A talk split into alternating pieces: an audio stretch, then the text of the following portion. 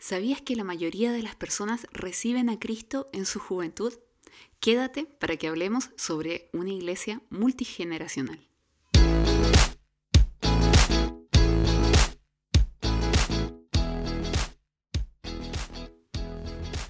Bienvenido al podcast de CBC, yo soy Ezequiel.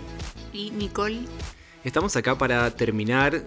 Durante este mes hemos estado hablando sobre nuestra visión 2021 y queremos hoy terminar con un tema que nos apasiona, hablar de una iglesia multigeneracional. hablando de edades, ¿te consideras alguien joven? Yo sí, obvio, tengo 37 años nada más. La verdad es que antiguamente eh, se le llamaba juventud a alguien eh, que tenía hasta los 30, hasta los 40 podía ser, ¿no? 30, adulto joven, 35, 40 años, pero la sociedad va cambiando tan rápidamente y este modelo eh, que los sociólogos norteamericanos nos han impuesto, ¿no? De los millennials, los centennials, eh, la generación Z, etcétera, etcétera, eh, nos ha hecho darnos cuenta, de algo, de que em, la sociedad cambia muy rápido y que lo que antes se consideraba joven, hoy ya no es joven. Sí, cuando hoy hablamos de joven tenemos que pensar en personas entre 18 y 25 años, esos son los jóvenes y quizás hasta un poco menos también. Sí, y eso pasa porque la vida está en constante cambio. Si algo no cambia en este mundo es porque está muerto y la juventud de hoy no es como la juventud de antes, va cambiando, ¿cierto? Así es. Eh, actualmente se ha visto que cuando hablamos de marketing, por ejemplo, las empresas están apuntando siempre a un target como entre 18 y 25 años. El porqué de esto es eh, tiene que ver que los que son menores, por ejemplo, imagínate una persona de 14 años, un adolescente, quiere tener 18. Y aquel que tiene 50 quiere tener 25. Entonces, entre los 18 y los 25 años, apuntamos a todos. Sí, forever young por siempre joven, ¿no? Entonces, eh, otra razón es que la tasa de natalidad ha venido bajando drásticamente los últimos 20 años. Es decir, cada vez hay, hay menos gente joven y más gente vieja. Por eso se valora más la juventud. Ahora, traslademos un poco esto a la iglesia. La iglesia siempre está a una generación de morir. Sí, a mí me gusta mucho, yo se lo escuché en, alguna oportunidad a Lucas Leis hablar de eso, ¿no? La iglesia siempre está en una generación de morir. Es decir, hoy estamos nosotros, somos la generación actual de la iglesia. Y una generación, perdón, aclarar, es cada 25 años. 25, 30 años, o sea, 25 justo lo que estamos hablando ahora, ¿no? Entonces, la generación del mañana, quizás 25 años más, eh, siempre tiene el riesgo de no recibir el Evangelio o no hacer este recambio generacional. Como pasó en la Biblia, hay un caso muy emblemático de traspasos generacionales fallidos, tal vez podríamos decir. Después lo puedes buscar en, en Josué. Eh, Josué fue el sucesor de Moisés y Moisés vivió muchas cosas de Dios junto con toda la nación. Se levanta un nuevo liderazgo de Josué también, muy vigoroso, muy lleno de fe. Yo y mi casa serviremos al Señor y él motivó a todo el pueblo a servir a Dios. Pero dice la Biblia que se levantó después de Josué una generación que no conocía a Dios ni las cosas que Dios había hecho por Israel. O sea, hubo como una desconexión, como un cortocircuito generacional. Y es muy triste cuando en las iglesias no se alcanza a la siguiente generación. Una vez un pastor visitó la iglesia de un pastor amigo, que era un hombre anciano, con mucha sabiduría, mucha experiencia en el ministerio y muy respetado. Y la iglesia estaba muy vacía, muy pocas personas. Y él le pregunta al Señor, Señor, ¿cómo puede ser que esta, la iglesia de mi amigo, un hombre tan respetable, tan influyente en el Evangelio, esté casi vacía? Y el Señor le respondió, Él sí sirvió a su generación. Y la gente que tú ves aquí es la gente que sirvió con Él. Sin embargo, la siguiente generación, la generación de sus hijos, no quiso quedarse en este lugar, porque Él no supo alcanzar a esa generación. Pensamos en una iglesia multigeneracional, no solamente para los jóvenes, quizás estás ahora pensando, estamos hablando solo de ser una iglesia para jóvenes, y no es lo que queremos proponer, de hecho vamos a hablar un poquito más en, en unos instantes, pero sí nos gustaría pensar en algunas razones para ser una iglesia multigeneracional, donde todas las generaciones puedan convivir en armonía. La primera es que la mayoría de la gente recibe a Cristo durante su juventud, porque todavía eres alguien moldeable. Se cree que las personas cuando llegan a los 37, 38 años dejan de trabajar en sí mismas. Y todos lo sabemos, nos ponemos como más duros de corazón. Nos achanchamos, sí. Entonces es una generación más moldeable. Bueno, es verdad, o sea, yo conocí a Jesús cuando era chico. Sí, yo también. Y vemos que las personas que abrazan a Cristo desde más jovencitas eh, no solamente mm, permanecen ahí, sino toda su vida es moldeada por eso. Eh, y hay, otra estadística que dice que menos del 1% de las personas mayores de 70 años reciben a Cristo. O sea, es, es alarmante, ¿no? Y tiene que ver con esto, o sea, la gente va endureciéndose más, eh, generando sus propias ideas, va poniéndose más estructurada, más rígida y cada vez cuesta más que Cristo entre en un corazón que se ha ido endureciendo. Otra razón para ser una iglesia multigeneracional es que los jóvenes le dan dinamismo a la iglesia. Yeah. y bueno, en nuestra iglesia lo vemos, eh, cómo la gente que tiene más edad se rejuvenece al ver a los jóvenes, a los niños también.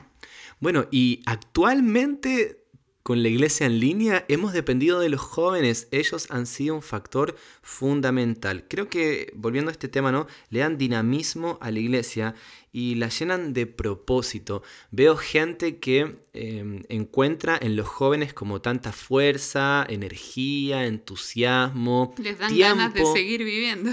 Sí, entonces eh, yo he visto a, personas adultas, ya mayores, tercera edad, que cuando ven que hay jóvenes en la iglesia, ellos vibran, se rejuvenecen realmente, están como muy entusiasmados.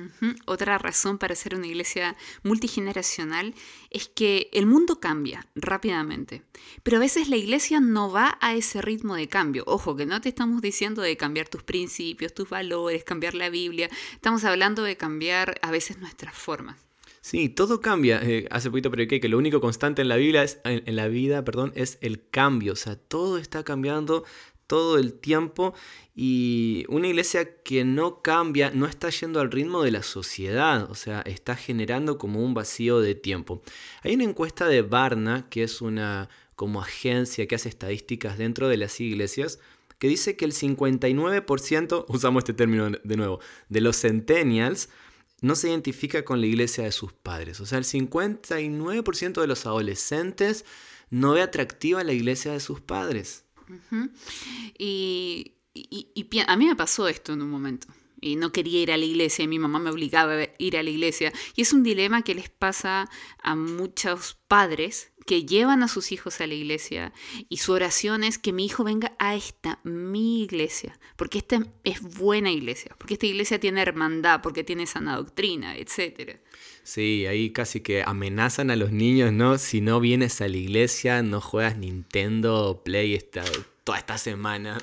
Una vez una persona nos dijo que quería participar en nuestra iglesia y la razón no era porque a ella le gustaba nuestra iglesia necesariamente, sino porque a su hija le había gustado la iglesia. sí, y vemos que muchos, eh, muchas personas se pierden de la iglesia en su adolescencia, dejan de ir a la iglesia en la adolescencia porque ya no la encuentran, como dice esta estadística, eh, atractiva, relevante, influyente. Entonces, ¿qué tal si comenzáramos a pensar al, al revés, en vez de que los papás lleven a a sus hijos a la iglesia, que los hijos lleven a los padres a la iglesia. Deja que tu hijo escoja su iglesia. Y si quieres, acompáñalo, mejor. Sí, y lo hemos visto un montón de veces, papás que llegan porque saben que sus hijos van a estar eh, mejor, como van a encontrar identidad y van a encontrar a Cristo.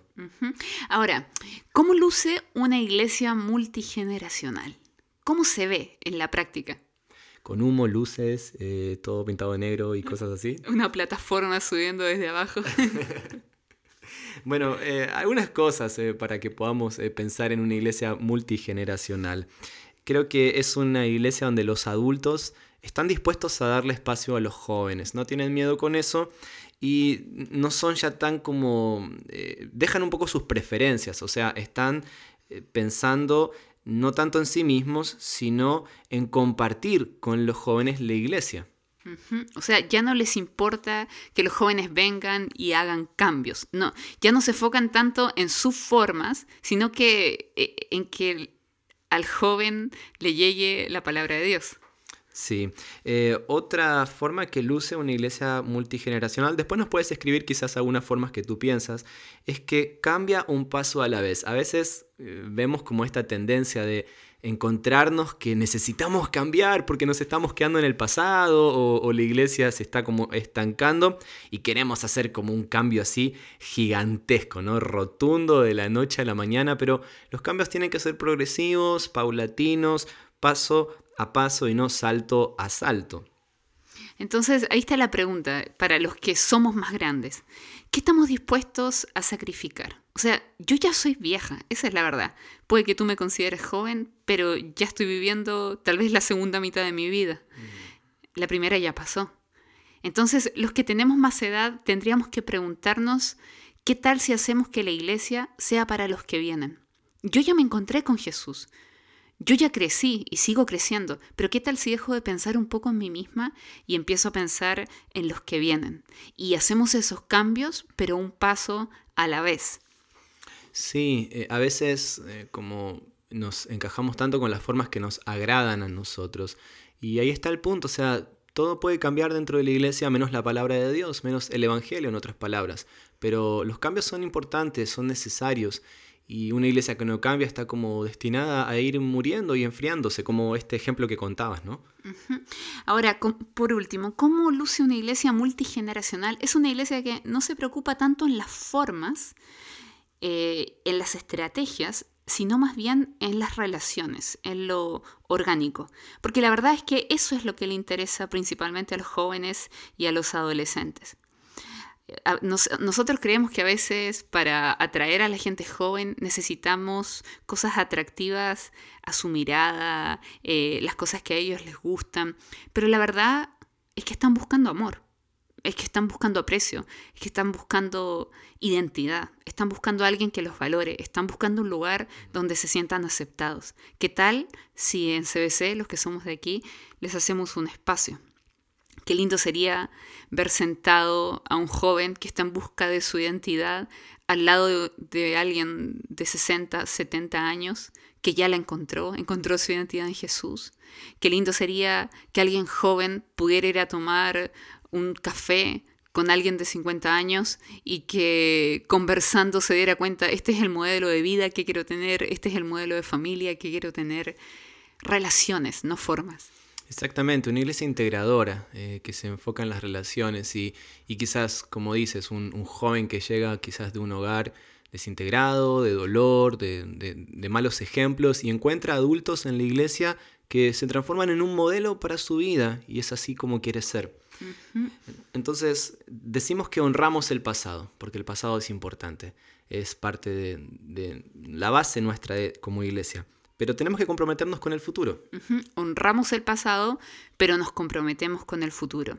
El pasado nos da nuestras bases, sin embargo, estamos más preocupados por el futuro que por el pasado. Así que si quieres que la iglesia continúe y no muera la siguiente generación, ama a los jóvenes, ora por los jóvenes y date un espacio para ellos. Si eres joven, no critiques a los viejos, y si eres mayor, abre tu corazón hacia los jóvenes. No formemos dos iglesias dentro de una. Aprendamos a convivir en esta sabiduría que Dios nos dio y vamos para adelante porque el futuro de la iglesia es brillante. Muchas gracias por estar con nosotros. Esto ha sido parte de nuestra visión y esperamos que puedas seguir pensando y y, nutriéndote de, estos temas. Si conoces a alguien que necesite escuchar este podcast o que esté en una iglesia en esta transición generacional, por favor te pedimos que se lo compartas. Nos ayudarías un montón también si lo compartes en tus redes sociales para poder tener mayor alcance. Un abrazo. Chau, chau.